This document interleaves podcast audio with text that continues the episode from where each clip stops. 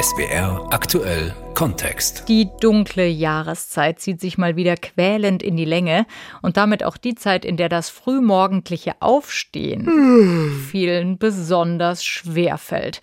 Zum Beispiel Kindern und Jugendlichen, die zur ersten Stunde Schule haben, je nach Bundesland zwischen sieben und acht. Die also, je nach Länge des Schulwegs, zwischen halb sechs und sieben aus dem Bett müssen und in vielen Familien sogar als Erste aus dem Haus. Die Eltern stehen dann vor allem auf, um das Schulkind so sanft wie möglich aus dem Tiefschlaf zu reißen und startklar zu kriegen. Muss das so? Nee, im Gegenteil, sagt die Schlafforschung. Wir sind nicht erhaben über unsere Biologie, wir sind immer noch gesteuert von unserer Biologie. Und unsere Tagesrhythmik, wann wir schlafen können, hängt ganz besonders von unserer sogenannten zirkadianen Uhr, das ist unsere innere Tagesuhr ab. Aber allen Expertenempfehlungen, wie von Chronobiologin Eva Winnebeck zum Trotz, der frühe Vogel lässt nicht locker. Warum halten unsere Schulen an der ersten Stunde fest? Das fragen wir heute in SWR Aktuell Kontext mit Laura Koppenhöfer. Schon lange ist erforscht, dass ein etwas späterer Unterrichtsbeginn zu insgesamt aufnahmefähigeren, motivierteren und damit erfolgreicheren Schülerinnen und Schülern führen würde.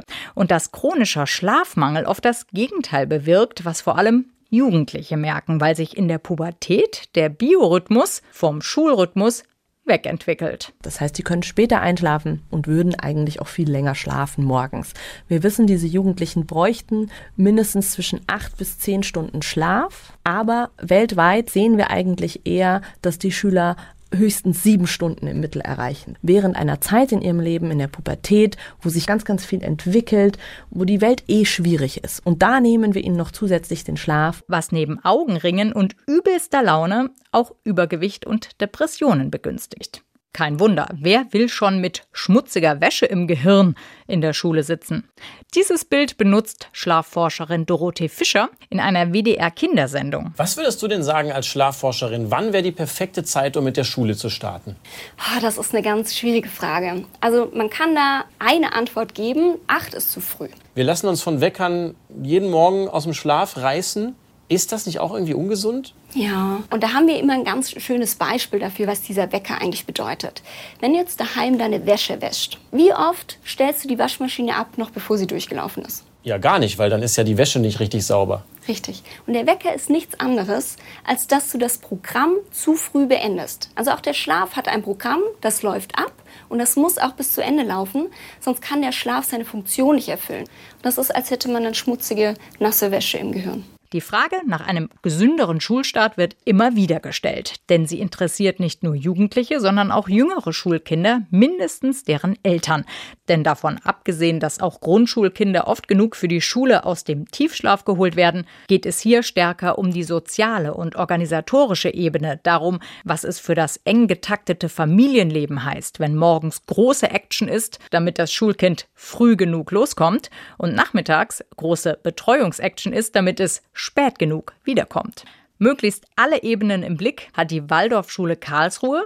Von dort erzählt ein Lehrer im Deutschlandfunk. Eine große Herausforderung war für uns, von Klasse 1 bis 13 eine gemeinsame Lösung zu finden, weil wir der Überzeugung waren, dass für die Familien es am besten ist, wenn sie zusammen noch das Frühstück verbringen und Familienzeit haben. Deshalb dieser Kompromiss eigentlich für ältere Schüler wäre ein noch späterer Beginn notwendig. Aber nicht nur private Schulen wie diese, auch staatliche Schulen können ihren Unterrichtsbeginn in einem bestimmten Zeitfenster meist selbst festlegen auch in Baden-Württemberg und Rheinland-Pfalz. Nur nutzen sie diesen Freiraum nicht. Die wenigen Ausnahmen bundesweit bekommen darum viel Aufmerksamkeit, sowie das Gymnasium in Alsdorf bei Aachen, das als Dalton-Schule großen Wert auf selbstständiges Lernen legt und darum in der Oberstufe eine Gleitzeit anbietet. Die stellt frei, ob man zur ersten Stunde kommt oder nicht, und trotzdem haben am Ende der Woche alle gleich viel geschafft. Wie das funktioniert, erklärt uns jetzt der stellvertretende Schulleiter Sebastian Gagelmann.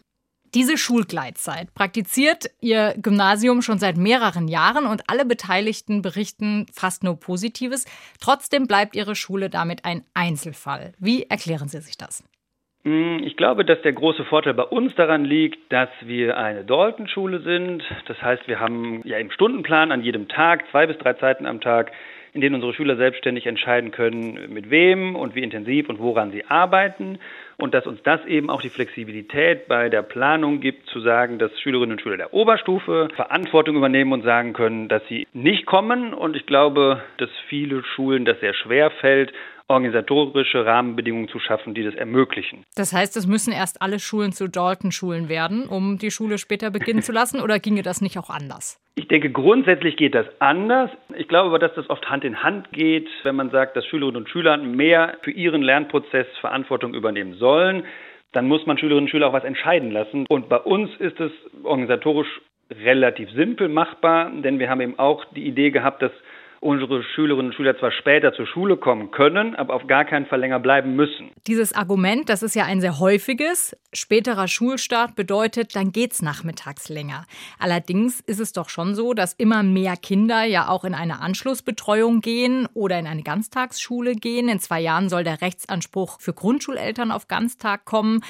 Hat da dieses Argument morgens später, mittags später nicht langsam ausgedient? Ich glaube, dass das schon längst ausgedient hat und auch wir mhm. sind eine Ganztagsschule, waren das aber lange nicht.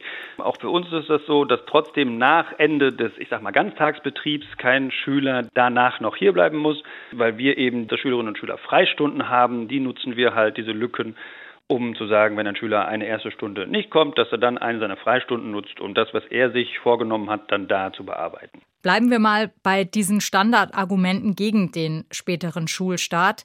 Da gibt es ja noch eins, nämlich, dass Eltern, die früh arbeiten, bei einem späteren Schulbeginn ein Betreuungsproblem bekämen. Und das darf natürlich nicht sein. Die Betreuung in der Früh wäre ja eine Bedingung für einen späteren Unterrichtsbeginn. Aber schon jetzt umfassen Kernzeit, Hortbetreuungen ja die Früh in der Regel genau wie den Nachmittag. Ganztagsschulen, da gilt das auch. Also ich werde das Gefühl nicht los, dass diese ganze Debatte um den Schulbeginn der Realität an den Schulen mächtig hinterherhinkt. Können Sie das aus der Praxis bestätigen? Auf jeden Fall. Die Realität ist ja, dass eine Betreuung im Prinzip von 8 bis, bei uns ist es jetzt 15.15 Uhr, aber an vielen Schulen ist es ja sogar 16.15 Uhr sowieso gewährleistet ist. Und dass eine Diskussion natürlich immer gut ist, aber sie muss halt auch dahin führen, die Biologie von Schülerinnen und Schülern, also wie lernt man denn eigentlich gut und wie lernt man richtig und was ist gut für das Wohlbefinden von Schülerinnen und Schülern, das muss im Nachgang wichtiger sein als organisatorische Gründe. Wir versuchen das nach Kräften umzusetzen haben das eben auch damals wissenschaftlich untersuchen lassen und begleiten lassen von der Uni in München. Und das sagt klar aus, dass es Schülerinnen und Schülern, die diese Wahl treffen, deutlich besser geht, dass sie sich wohler fühlen, äh, wenn sie selber entscheiden können, wann sie in die Schule kommen. Und das ist in ungefähr 80 Prozent der Fälle in der Oberstufe bei uns der spätere Schulbeginn. Bei dieser wissenschaftlichen Studie war damals auch die Chronobiologin Eva Winnebeck beteiligt. Und die hat damals über die Ergebnisse gesagt, an den Tagen, wo die Schüler später gegangen sind, haben die auch voll profitiert und zwar alle. Also wir haben keine Unterschiede gesehen. Es waren zwei von 65 Schülern, die nicht profitiert haben. Der Rest durch die Bank und das war egal Männlein, Weiblein, egal was die für biologische Schlafzeiten hatten, egal was wir untersucht haben. Es gab keinen Faktor, der irgendwas ausgewiesen hat, warum einer weniger profitieren sollte. Und das weist und darauf hin, dass die alle so unglaublich Schlafmangel haben, so leiden unter diesem Druck, dass sie alle mehr Schlaf brauchen. Dass wir an einem Punkt sind, wo wir noch nicht mal Diskrepanzen haben und die Armen, ganz besonders Spätschläfer, sondern wirklich alle Jugendlichen erwischen. Auch die Lehrkräfte sind offenbar mehrheitlich dafür, sogar die Busunternehmen, weil sie dann nicht den ganzen Pulk auf einmal, sondern etwas entzerrt transportieren können. So viel Zuspruch das muss sich doch rumsprechen an anderen Schulen. Ja, ich glaube auch, dass sich das rumspricht und das zeigt ja auch eine gewisse Medienpräsenz oder Medienanfragen. Und Sie haben es ja gesagt, es profitiert eigentlich jeder. Es ist auch wichtig, dass man auch Lehrkräfte als ganz normale Menschen betrachtet und auch die haben vielleicht Kinder und Grundschulkinder und Kindergartenkinder die sie ja vor ihrem eigentlichen Schulbeginn, ich sag mal, versorgen müssen. Und natürlich ist dann auch für die ein späterer Schulbeginn entlastender, denn wenn du weniger Kinder in der Schule hast, brauchst du auch weniger Lehrkräfte. Mhm. Und das ist eine Win-Win-Situation. Das zweite Argument, jedes Busunternehmen, und auch da haben wir uns im Vorfeld viel informiert, ist durchaus dankbar, wenn es ressourcesparend arbeiten kann und wenn Busse quasi einen Weg nachher zweimal in einem gewissen Abstand fahren können, müssen die nicht auf einmal alle Schulen anfahren. Aber dieses Prinzip gilt ja trotzdem bei Ihnen nur für die Oberstufe. Was ist denn mit den anderen? Wann müssen die morgens kommen? Das Prinzip des Ich kann frei entscheiden, ob ich komme oder nicht, gilt für die Oberstufe. Aber wir haben vor dem Hintergrund neurologischer, biologischer Erkenntnisse für alle Schülerinnen und Schüler in die erste Stunde eine Deutenstunde mhm. gelegt. Das heißt, auch die Schülerinnen und Schüler der Erprobungs- und Mittelstufe, die dürfen erstmal ankommen und werden nicht direkt bombardiert mit neuem Wissen, mit negativ gesprochen Frontalunterricht. Ich denke auch da, dass man schon erkennt, Schülerinnen und Schüler mussten erstmal in die Schule kommen und für sich erstmal klarkommen, bevor es eine Situation ein Lehrer gegen 30 Schüler gibt. Sie haben vorhin gesagt, neurobiologische Erkenntnisse oder eben das Wohlergehen oder der Lernerfolg sollte Vorrang haben vor organisatorischen Kriterien. Aber wir sehen ja an der Schullandschaft, dass dem offenbar nicht so ist. Sie haben ja als stellvertretender Schulleiter mit den Behörden zu tun, mit dem Ministerium zu tun. Spielt das Thema dort keine Rolle, obwohl es so eine große Veränderung bringen würde, so einen großen Effekt hätte und der sogar wissenschaftlich belegt? Ich glaube, das hat ganz viele Faktoren. Ich glaube, der eine ist ganz klar, Schule kämpft mit massiv vielen auch anderen Problemen. Wenn man noch nicht mal genug Personal hat, was in Schule arbeiten möchte, wenn man Unterrichtsausfall ohne Ende hat, ich glaube, das gerät ins Hintertreffen an der Stelle. Und ich denke, dass gerade Schulbeginn und auch Schule im Allgemeinen immer das Argument hat, das war schon immer so. Schule hat schon immer so begonnen. Aber wenn man guckt, was gerade in der Arbeitswelt passiert und wofür gerade auch gestreikt wird und gesellschaftliche Tendenzen, dann ist natürlich ein früher Arbeitsbeginn gar nicht mehr so repräsentativ, sondern eher eine flexible Arbeitszeit, eine familienfreundliche Arbeitszeit. Und ja, Schule ist unglaublich wichtig. Aber sie muss sich daran orientieren, wie Schülerinnen und Schüler wirklich gut lernen können, damit man eben Schülerinnen und Schüler sich selber entwickeln lassen kann. Denn darum muss es ja gehen. Wir wollen ja selbstständige und mündige Schülerinnen und Schüler mit einer Meinung. Und dafür muss die Schule bestmöglich darauf hinwirken, dass das auch möglich ist. Und wenn der spätere Schulbeginn ein Mittel dahin ist, dann sollte das durchaus machbar sein. Sollte machbar sein, sagt Sebastian Gagelmann, stellvertretender Schulleiter am Gymnasium Alsdorf. Doch die Zurückhaltung ist groß. Der frühe Vogel lässt einfach nicht locker. Warum halten unsere Schulen an der ersten Stunde fest? Das fragen wir heute. Und eine zentrale Antwort hat Marc Meinhardt gegeben. Im Deutschlandfunk zählt der Leiter einer Gesamtschule in Nürnberg auf, an wie vielen Stellschrauben er drehen müsste. Was ist mit den Betreuungszeiten? Wie garantiere ich ein Mittagessen? Was ist mit dem Nachmittagsunterricht? Wir haben zum Teil bis 17.30 Uhr in der Oberstufe jetzt schon Unterricht. Was ist mit dem sozialen Lernen am Nachmittag in Vereinen, Verbänden, in Kirchen? Und was ist auch mit dem Verkehrskonzept? Da müsste es ein Gesamtkonzept geben, was auch die Schule neu denkt. Ein Gesamtkonzept muss also her. Bietet dafür nicht der anstehende Ausbau der Ganztagsschule die Gelegenheit? Wäre das nicht ein super Sprungbrett hin zum späteren Schulstart? Darüber habe ich mit Anna Davis gesprochen, die bei der Deutschen Kinder- und Jugendstiftung in Berlin den Bereich Ganztagsschule verantwortet. Wie sehen Sie das? Sollten wir diese Entwicklung hin zum Ganztag dafür nutzen, von diesem frühen Schulbeginn, der in Deutschland so traditionell verhaftet ist, wegzukommen? Also ich sehe das als eine Chance, den Ganztag tatsächlich zu nutzen, eher auf die Bedürfnisse der Kinder zu gucken mhm. und den Ganztag genau dann darauf auszurichten. Da spielt das Alter eine Rolle, da spielt aber auch die persönliche Situation zu Hause eine Rolle. Es gibt Kinder, wo Eltern sehr früh auch schon einen Arbeitsbeginn haben dann muss das Ankommen in der Schule möglich sein. Und was dann fürs Kind das Beste ist, ist natürlich, wenn es ein lockeres Ankommen hat. Also wenn wir jetzt mal Wünsch dir was spielen, dann sprechen Sie sich für eine flexible Lösung aus. Vergleichbar zum Beispiel mit der Gleitzeit im Gymnasium Alsdorf war vorher Thema hier, wo die älteren Schüler früh gar nicht kommen müssen, die ersten Stunden woanders im Stundenplan einbauen können und die Jüngeren zumindest entscheiden können, wie intensiv sie in der ersten Stunde dann schon direkt mit Stoff anfangen oder ob sie erstmal nur ankommen. Wäre das ein Ansatz, der auch breiter Schule machen könnte? Ja, unbedingt. Wenn man im reinen Wünscht dir was wären, wäre die flexible Lösung an den Bedarfen der Kinder ausgerichtet das absolut größte Wünscht dir was. Und dann sind auch andere Sachen möglich. Wir haben zum Beispiel eine Schule, mit der wir zusammengearbeitet haben, die haben ein Morgenband eingerichtet, wo die Eltern, die es interessiert, die im schulischen Kontext noch mal ein bisschen gucken wollen, was machen denn eigentlich meine Kinder, sich mit den Kindern dann auch noch mal an Hausaufgaben ransetzen können. Und dafür bietet der Ganztag unheimlich viele Möglichkeiten. Gucken wir nochmal auf die Schlafforschung, die ja wirklich sehr explizit sagt, dass ein Unterrichtsbeginn um oder vor acht zu früh ist. Und die Empfehlungen werden aus organisatorischen Gründen zum Teil nicht umgesetzt.